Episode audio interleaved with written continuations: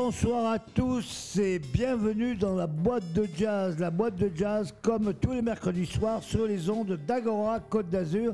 La boîte de jazz, une émission présentée et préparée par votre serviteur Gilbert Valto, toujours en direct des locaux d'Imago Productions, avec le concours de David Benaroche à la technique. Et ce soir, vous allez avoir droit à une émission spéciale Miles Davis. Pourquoi Miles Davis? Parce que nous fêtons, enfin, si l'on peut dire, nous célébrons la mémoire de Miles Davis, car il nous a quittés il y a 30 ans de cela, exactement le 28 septembre 1991. Miles Davis, un des musiciens les plus importants que le jazz ait connu, aussi bien musicalement que comme personnage. Et rappelons que Miles Davis est avec Louis Armstrong, peut-être euh, et même certainement le musicien de jazz le plus connu au monde. Et comme Louis Armstrong et Richards, il a dépassé les frontières du jazz pour arriver à toucher tous les publics confondus. Alors Miles Davis, c'est toute une histoire. Miles Davis est né le 26 mai 1926 à Alton, Illinois, dans l'état de l'Illinois. Euh, Miles Davis ne vient pas d'une famille pauvre ni du ghetto. Miles Davis vient d'une famille aisée, d'une famille qui n'a pas subi la Grande Dépression du tout. Son père est chirurgien d'artiste et sa mère est femme et foyer au foyer, mais surtout musicienne. Elle joue de la harpe, du piano et du violon et elle donnera à Miles au jeune Miles, qui est le cadet d'une famille de trois enfants, ses premières leçons de musique, comme je vous le disais, un parcours complètement atypique par rapport aux musiciens qu'il rencontrera plus tard dans sa carrière. Miles Davis, évidemment, dans un tel environnement, musical, ne peut s'empêcher de lui-même pratiquer la musique. Il entreprend l'étude de la trompette à l'âge de 13 ans, avec un très bon euh, professeur à l'école de East Saint-Louis, puisque la famille a, s'est déplacée vers euh, la frontière de l'État, l'État qui touche l'Illinois et le Missouri, donc la partie est de Saint-Louis. Et dans son étude de la trompette, il rencontrera son premier maître, à savoir Clark Terry, lui aussi originaire de East Saint-Louis, et qui sera le premier mentor de Miles Davis. Il apprend tous les rudiments du jazz. Et comme il le raconte lui-même, lorsque l'orchestre de Billy Eckstein, le grand crooner Billy Eckstein, vient se produire à East Saint-Louis, il a le choc de sa vie en voyant sur scène Dizzy Gillespie et Charlie Parker ensemble dans l'orchestre de Billy Eckstein. Il a dit ça a été le moment le plus important de ma vie euh, que de découvrir ces deux musiciens.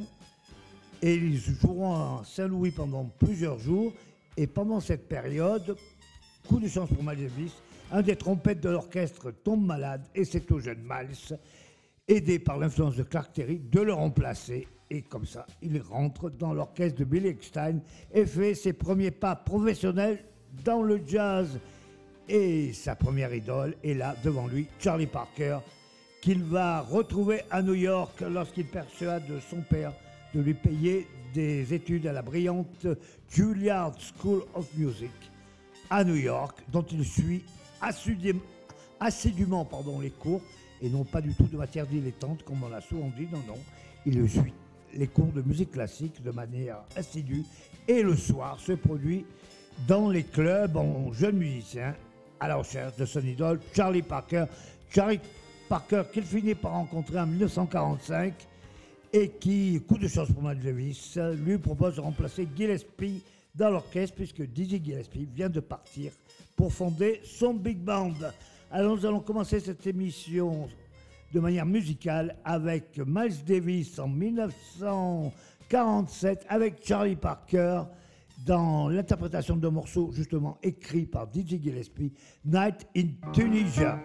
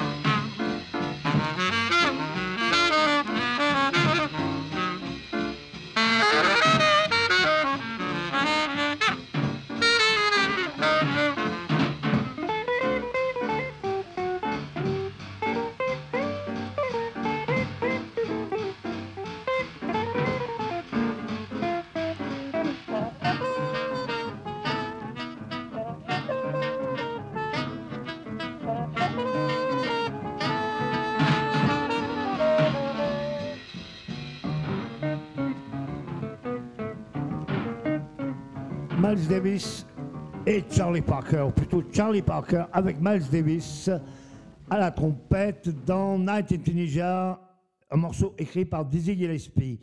Miles Davis est euh, désormais compagnon de route de Charlie Parker. Il reste euh, plusieurs mois, voire plusieurs années avec celui-ci. Mais les comportements erratiques de Charlie Parker, qui est toujours à la recherche d'argent pour se payer de la drogue, euh, surtout de l'héroïne, dont il est complètement dépendant, commence à fatiguer Miles et aussi la musique produite par les bebopers, ces gens qui ont créé cette nouvelle musique, le bebop, très rapide, pratiquement un d'ensemble, et musique euh, peu commerciale, il faut le dire, commence à lasser Miles qui veut s'orienter vers une musique plus accessible et surtout plus mélodique. Il rencontre euh, le pianiste et compositeur et surtout arrangeur canadien Jill Evans, de son vrai nom Ian Ernest Elmore Green, qu'il rencontre à New York dans ces années-là et avec qui il commence à travailler des arrangements particuliers. Et en 1949, ils enregistrent tous les deux. Miles compose, Jill Evans arrange un disque qui sera l'épitome du jazz cool, puisque il s'appelle Birth of the Cool, la naissance du cool. Pour enregistrer cet album, ils réunissent des musiciens, la plupart du temps blancs, euh, Lee Konitz, Jerry Mulligan, etc., qui œuvrent sur les textures de Jill Evans, qui emploie des musiciens peu, des musiques, pardon, ou des instruments surtout, peu habituels dans l'univers du jazz, euh, le hautbois, le corps anglais, etc., etc. On écoute donc Miles Davis, extrait de l'album Birth of the Cool, enregistré en 49, mais paru en 1955, City.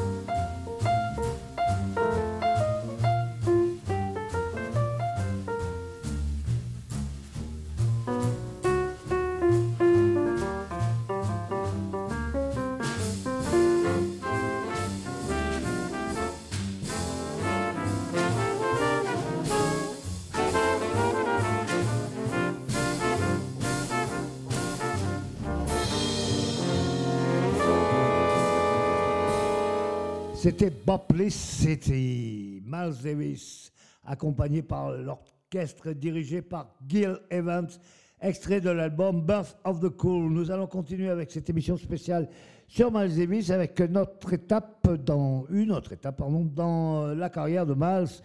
Nous sommes au début des années 50. Miles euh, a envie de faire cavalier seul. Plus de Charlie Parker, plus de Gil Evans. Il a enregistré sous son propre nom. Et sous son propre nom, il, réunit quelques-uns des meilleurs jazzmen de l'époque, puisqu'il y a là Sonny Rollins au saxophone ténor, Jackie McLean au saxophone alto, Al Haig au piano, Art Blakey à la batterie et Tommy Potter à la contrebasse pour une des premières séances chez Prestige de Miles Davis, car les talent scout, comme on dit, les chercheurs de talent de l'époque ont bien sûr repéré ce jeune homme. Il est très jeune, il, n'a même pas encore 30 ans. Il doit avoir 27-28 ans à l'époque. Et se sont précipités pour le signer. C'est Prestige qui a gagné le lot et qui a signé Miles Davis. Nous allons enregistrer, nous allons écouter, pardon, un des premiers enregistrements avec cette formation qui s'appelle Bluing, Bluing, le bleu, le bleu qui poursuivra Miles toute sa vie, comme son chef-d'œuvre Kind of Blue aussi, à la fin de sa vie, du moins vers la fin de sa vie, lorsqu'il s'est intéressé à la peinture et qu'il est devenu peintre, le bleu était sa couleur préférée. Il aimait particulièrement Cocorico pour les Niçois, le bleu de Klein, d'Yves Klein. Voilà, Miles Davis, Blowing.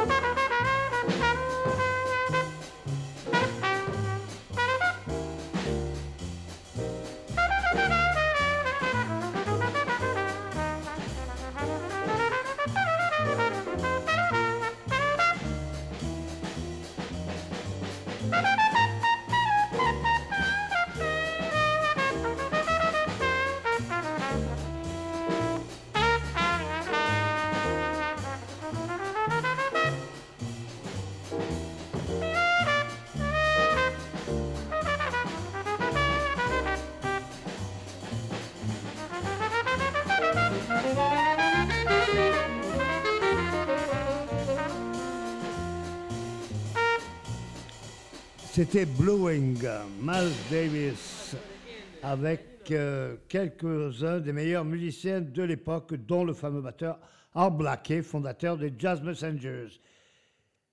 Miles Davis commence à être très connu, il commence à se produire euh, sous son nom, bien sûr, et à enregistrer des albums, des albums de très grande qualité. Euh, nous sommes à la fin des années 50. Nous sommes environ en 1955 par là. Miles, euh, Davis est une star. Charlie Parker vient de mourir. Miles Davis va enregistrer un album qui s'appelle justement Miles Davis and the All Stars. Il enregistre avec Lucky Thompson, euh, saxophoniste ténor de grande qualité, avec son ami le tromboniste J.J. Johnson etc., etc. Harold Maburn au, piano, si je me souviens bien. Et ce thème restera un des chevaux de bataille de Miles Davis qu'il jouera pratiquement jusqu'à la fin de sa vie. Ça s'appelle bien sûr Walking, qui a donné son titre à une manière de jouer la basse d'ailleurs, la walking bass. Vous l'écoutez maintenant tout de suite. Miles Davis dans Walking.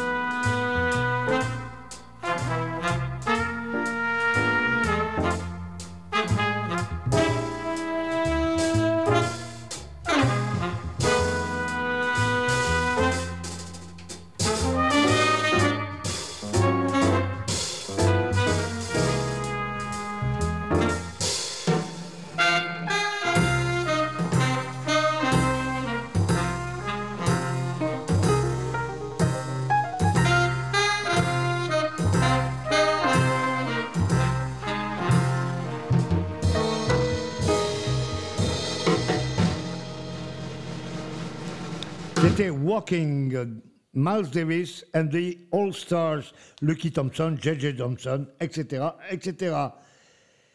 1957, euh, coup de théâtre, euh, Miles Davis est appelé à Paris, où il ne s'est produit qu'une seule fois, en 1949, et il une fois qui a été important pour lui, puisqu'il lui avait euh, rencontré celle qui sera un des plus grands amours de sa vie. Je veux parler de Juliette Gréco, bien sûr. Cela était en 1949.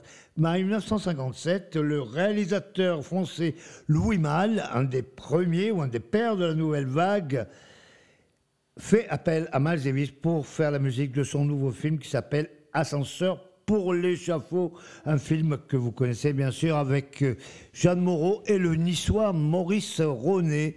Un très beau film policier de suspense, avec dans le rôle du commissaire d'ailleurs Lino Ventura. Il fait appel à Miles pour enregistrer la musique de ce film, musique que Miles improvisera complètement en regardant les images du film et il euh, tracera quelques croquis musicaux qu'il donnera ensuite à son groupe qui à l'époque est composé de musiciens français avec lesquels il n'a jamais joué. Il y a le saxophoniste niçois lui aussi Barney Willen, le pianiste René Urtréger, dont mal sera une romance avec la sœur, le contrebassiste Pierre Michelot et le batteur américain expatrié Kenny Clark. Nous allons écouter donc extrait de la bande originale de L'ascenseur pour l'échafaud chez le photographe du motel, une scène d'ailleurs pleine de suspense.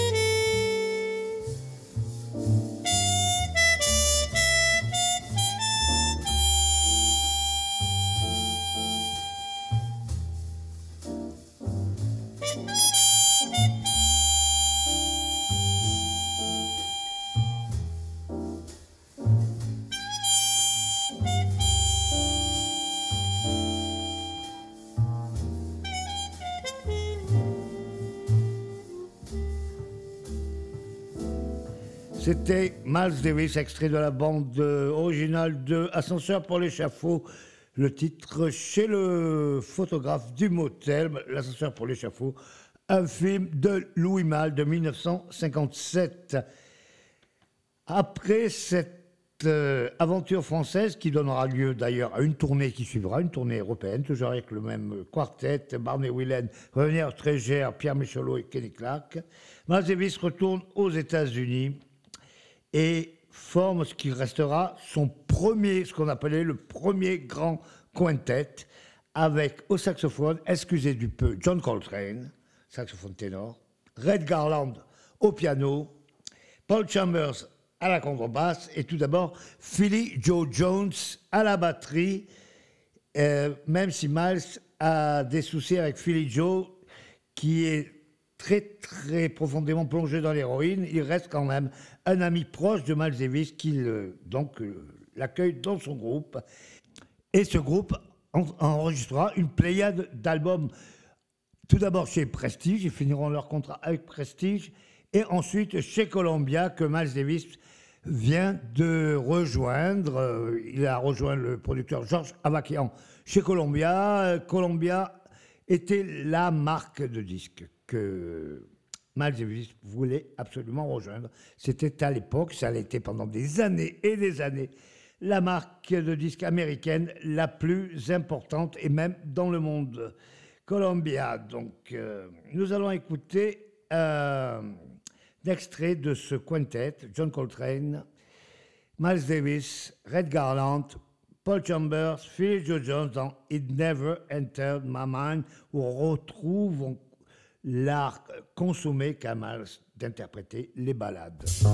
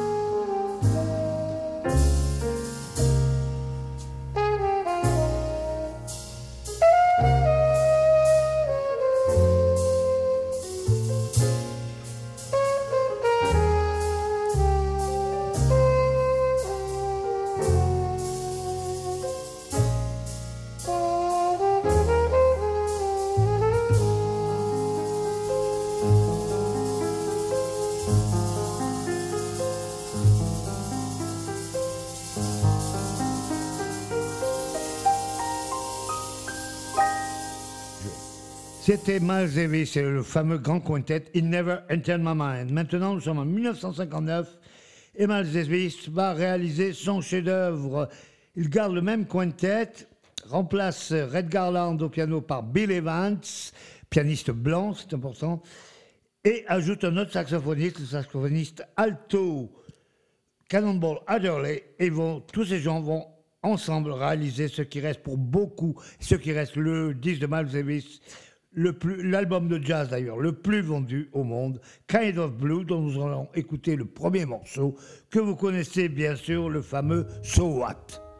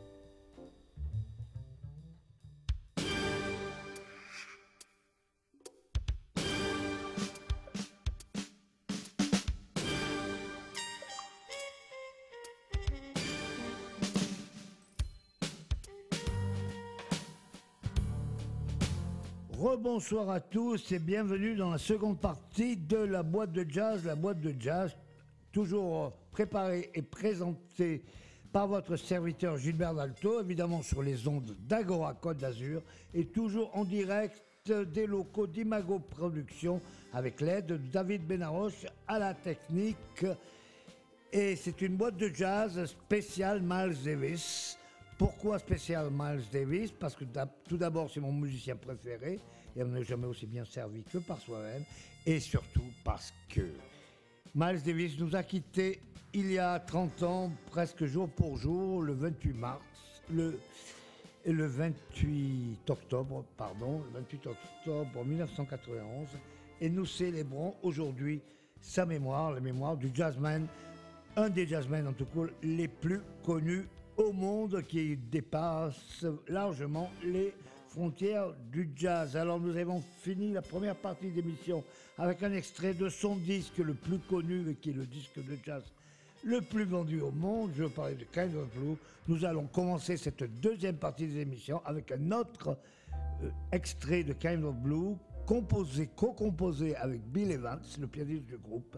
Je parler de Blue in Green, que d'ailleurs Evans a repris à son compte de nombreuses fois. Miles Davis, Bill Evans et tout le sextet de Kind of Blue dans Blue in Green.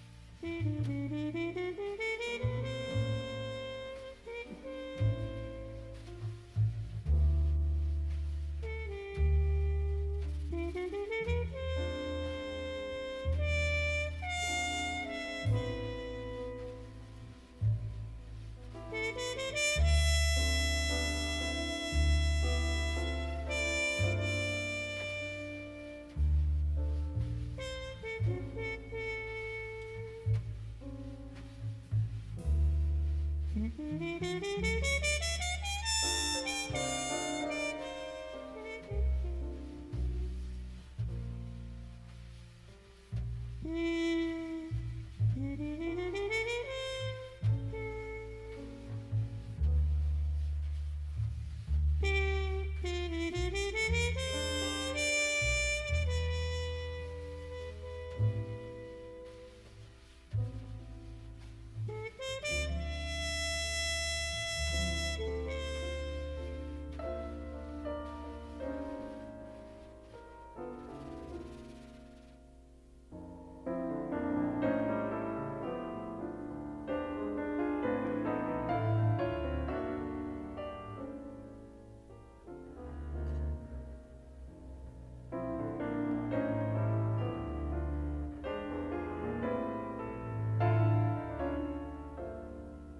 C'était Blue in Green, extrait de Kind of Blue de Miles Davis Sextet, Miles Davis trompette, John Coltrane, saxophone ténor, Cannonball Adderley, saxophone alto, Bill Evans piano, Paul Chambers contrebasse et Jimmy Cobb à la batterie. Maintenant nous sommes en 1960 et tout explose. Miles Davis veut changer complètement de direction, mais néanmoins il reste avec les mêmes musiciens. Il change aussi d'apparence. Ses habits deviennent de plus en plus sophistiqués. Il achète ses costumes en Italie.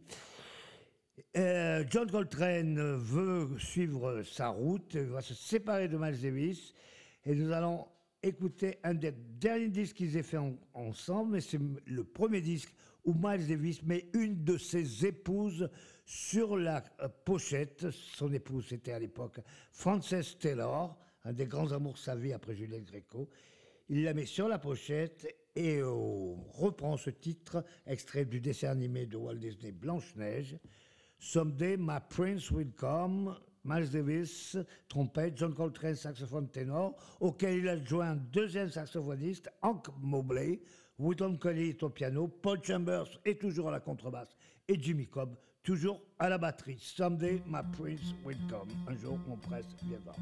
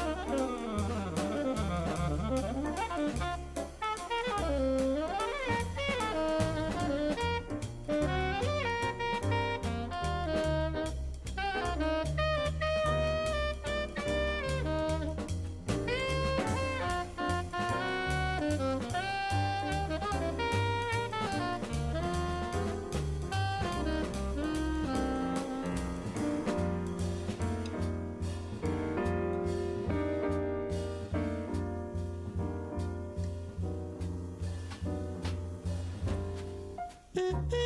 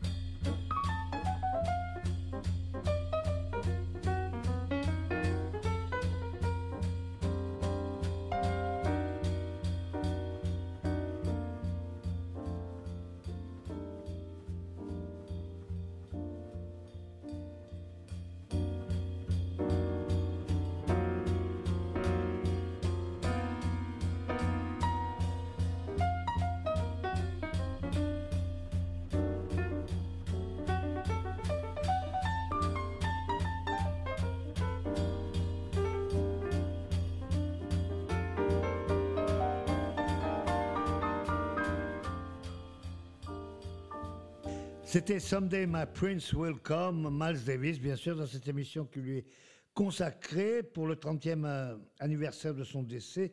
Someday My Prince Will Come, le dernier enregistrement avec John Coltrane, qui, après cet enregistrement, suivra sa propre route. Suivra sa propre route, ce qui laisse Miles Davis un peu désemparé, qui n'est pas très content d'ailleurs du départ de Coltrane et qui se cherche pendant deux ans. Il a besoin de nouveaux musiciens. Il essaie plusieurs saxophonistes, Tank Mobley, comme je vous l'ai dit, Sam Rivers et d'autres. Et enfin, il arrive au bout de deux ans, peut-être presque trois, à trouver une formation qui lui convient tout à fait. Et c'est ce qu'on appellera le deuxième grand quintet. Miles s'entoure de musiciens jeunes, beaucoup plus jeunes que lui, puisqu'à l'époque, nous sommes en 1960, 61, 62, il a 36 ans, c'est quand même un jeune homme, mais ces musiciens sont beaucoup plus jeunes. Il y a au piano Herbie Hancock, à la contrebasse Ron Carter, à la batterie le très jeune Tony Williams qui a 17 ans, et au saxophone, le génie du saxophone, le seul qui pouvait succéder à Coltrane, je veux parler de Wayne Shorter. Bien sûr, et non seulement ces musiciens sont d'excellents musiciens, d'extraordinaires instrumentistes, mais sont aussi de grands compositeurs. Et comme dans le précédent album que je vous ai fait écouter, Someday My Prince Will Come, sur celui-là, qui s'intitule Sorcerer, Miles Davis a mis la photo de son épouse, mais qui n'est plus Frances Taylor, mais qui est à l'époque Cicely Tyson, la comédienne Cicely Tyson. Miles Davis a toujours aimé les femmes qui étaient à la fois de classe et artistes. C'était le cas de Juliette Gréco. C'était le cas de Frances Taylor, qui était danseuse au Metropolitan Opera. C'est le cas de Cicely Tyson, qui est comédienne au théâtre et au cinéma. Et ça sera le cas par la suite de Betty Mapri, etc., etc. Pour le moment, nous en sommes à Cicely Tyson et à Sorcerer, le sorcier, qui est le, le surnom que lui donne Herbie Hancock, Sorcerer, Miles Davis, Cicely Tyson sur la pochette, composition de Herbie Hancock, enregistré sur l'album Sorcerer chez CBS. The Second Miles Davis Quintet, Sorcerer.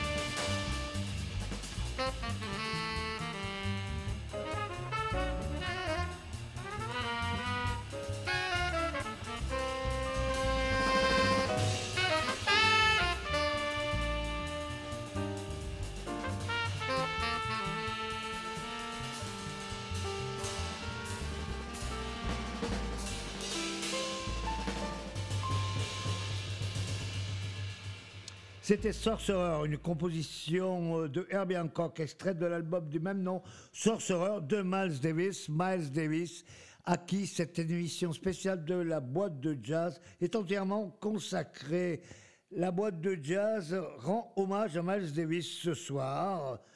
En ma personne, euh, Gilbert Dalto, votre serviteur, qui a tenu absolument à rendre hommage à ce très grand musicien dans la boîte de jazz sur Agora Côte d'Azur. Ce soir, nous allons continuer avec le deuxième grand quintet, donc de Miles Davis, avec toujours Miles à la trompette, Wayne Shorter au sax, Tony Williams à la batterie, Herbie Hancock au piano et Ron Carter à la contrebasse, avec le disque qui a suivi, un des disques qui ont suivi, car à l'époque, Miles a enregistré énormément avec ce quintet qui est, dont il était absolument satisfait, qui est, comme le disent souvent les spécialistes, le deuxième grand quintet, le deuxième meilleur quintet qu'il ait eu. Ils ont écouté extrait de l'album Fille des Manjaro, dédié ce coup-ci à sa nouvelle épouse qui vient d'épouser en, en ce moment-là. Nous sommes en 1967-68, à la césure 67-68.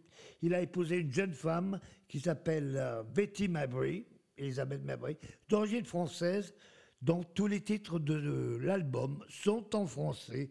Ils ont écouté extrait de Fille Kilimanjaro, qui est dédié à, à Betty Mabry, qui figure encore une fois sur la pochette, avec une très belle coiffure d'ailleurs.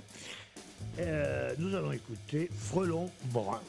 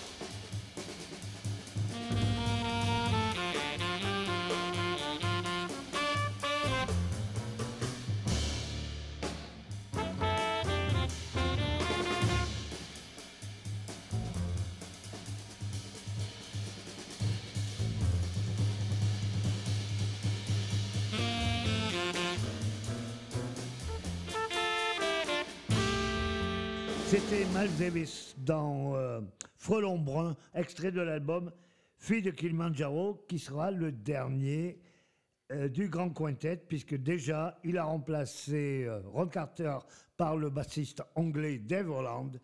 Et nous retrouvons Chick Corea en compagnie d'Herbie Hancock, mais Chick Corea rajoute le piano électrique. Donc c'est Frelon Brun, extrait de Fille de Kilimanjaro. Et là, c'est la déflagration totale. Miles change complètement de style. Nous sommes en 1969, le pays est en feu et à sang. 1969, il y a Woodstock, il y a les Black Panthers, il y a le mouvement hippie. Toutes ces choses s'écoutent, s'entendent dans la musique de Miles qui veut complètement changer de registre. Il électrifie son groupe et sa trompette de la même manière. Euh, Hervé Hancock s'en va, Chick reste mais au piano électrique. Euh, Dave Holland passe lui aussi à la basse électrique. Tommy Williams s'en va, Jack de Jonette arrive et c'est la déflagration. Beaches Blue, là, Miles Davis avec Beaches Blue, mais vraiment le pied dans ce qu'on a appelé le jazz rock ou la fusion il veut absolument que sa musique plaise aux jeunes, au peuple et surtout à tous ces hippies, tous ces contestataires qui en ce moment-là se battent contre la guerre du Vietnam, les Black Panthers, exactement. Il ne veut plus, comme il le dit lui-même, jouer du bebop dans les clubs habillés en costume cravate. À ce moment-là, ça aurait été carrément ridicule. Nous allons écouter un extrait de cet album mythique à la pochette de Matty Wine, pochette très très belle, un très beau tableau. Nous allons écouter Miles Runs de Voodoo Down, ce qui veut tout dire.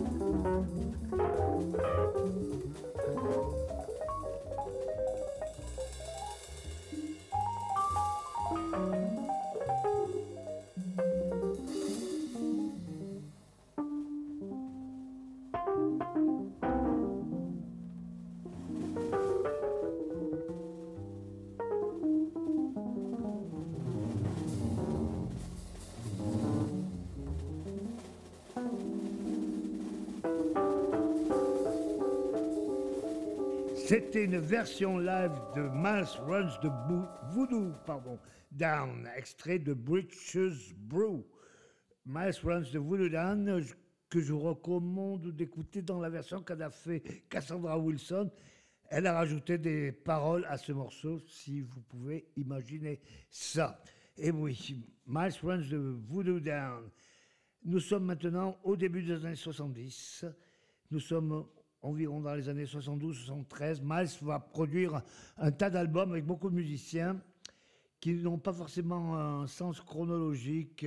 Il y a des bandes qui euh, proviennent de, séances anciennes, d'autres séances nouvelles. Euh, Miles travaille d'arrache-pied avec son euh, producteur Théo Macero, qui est un Sicilien d'origine d'ailleurs, Théo Macero, et plusieurs albums voient le jour, On the Corner, Big Fun, etc.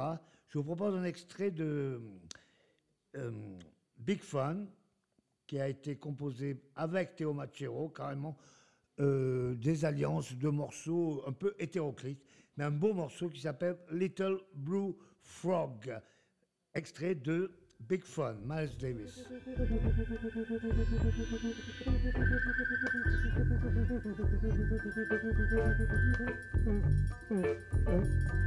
Oh.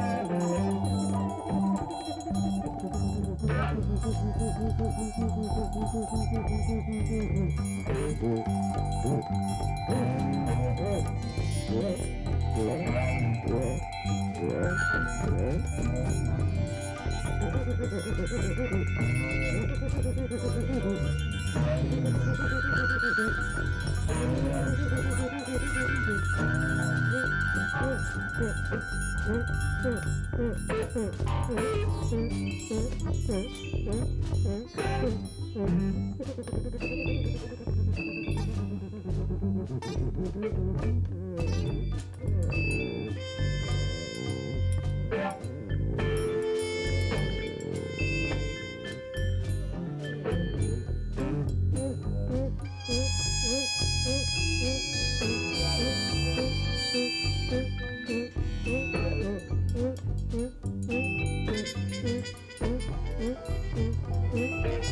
Hum, hum. hum, hum.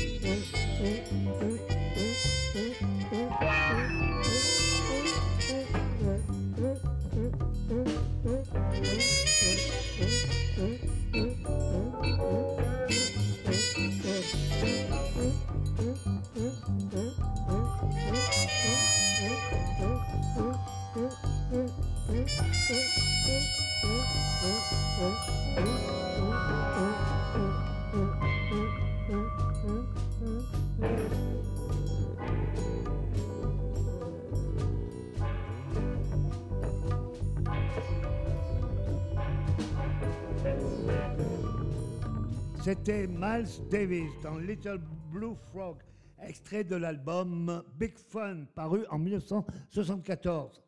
Nous sommes donc en 1974 et c'est la chute. Miles Davis n'a plus de force.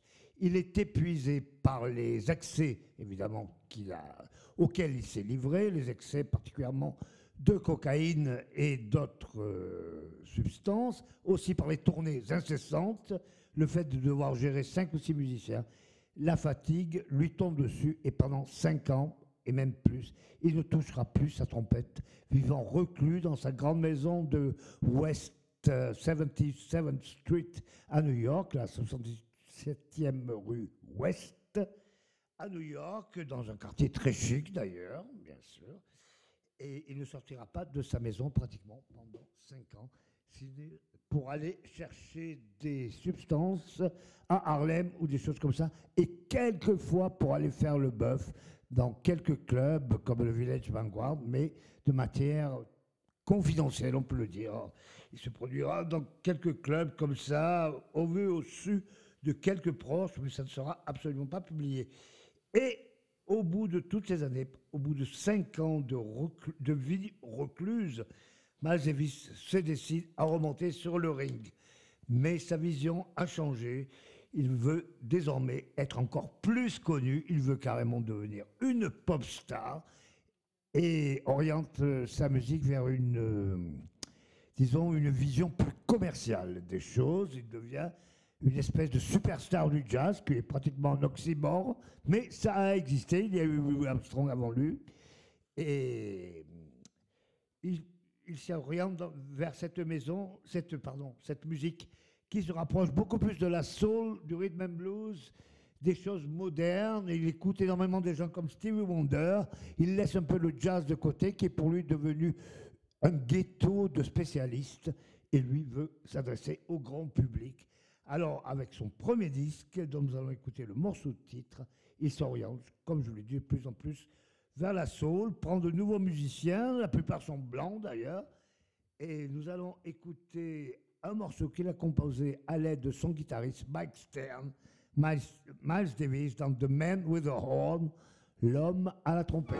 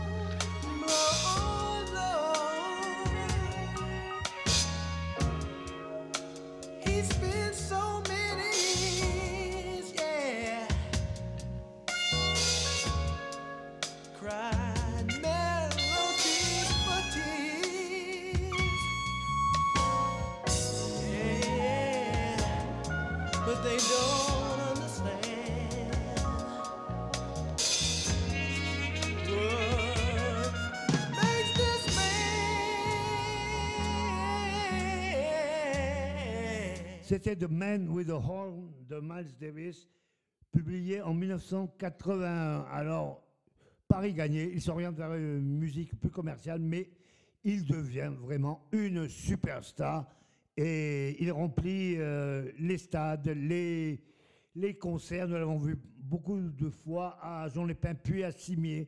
Aux arènes de Cimier, devient vraiment un des grands, grands musiciens de jazz et au-delà. Et pendant ces années, il, rencontre un bassiste, pratiquement un des meilleurs du monde, Marcus Miller, avec qui il va pratiquement terminer sa carrière, puisque Marcus restera aux côtés de Miles des années et des années, produira cet album que nous allons écouter, du moins nous allons écouter le morceau Jean-Pierre, extrait de l'album euh, We Want Miles, ce qui veut te dire Nous voulons Miles, extrait de cet album qui est un des plus vendus de la carrière de Miles. Il produira encore avec Marcus Miller Tutu, un disque euh, dédié au, pasteur Desmond Tutu et bien sûr dédié à la lutte contre l'apartheid. Nous pourrions continuer longtemps avec Miles. Le sujet est inépuisable. Il nous a quittés il y a 30 ans, mais il est toujours présent dans nos mémoires, dans la mémoire de tous les amateurs de jazz et de musique afro-américaine du monde. Nous nous quittons avec Jean-Pierre.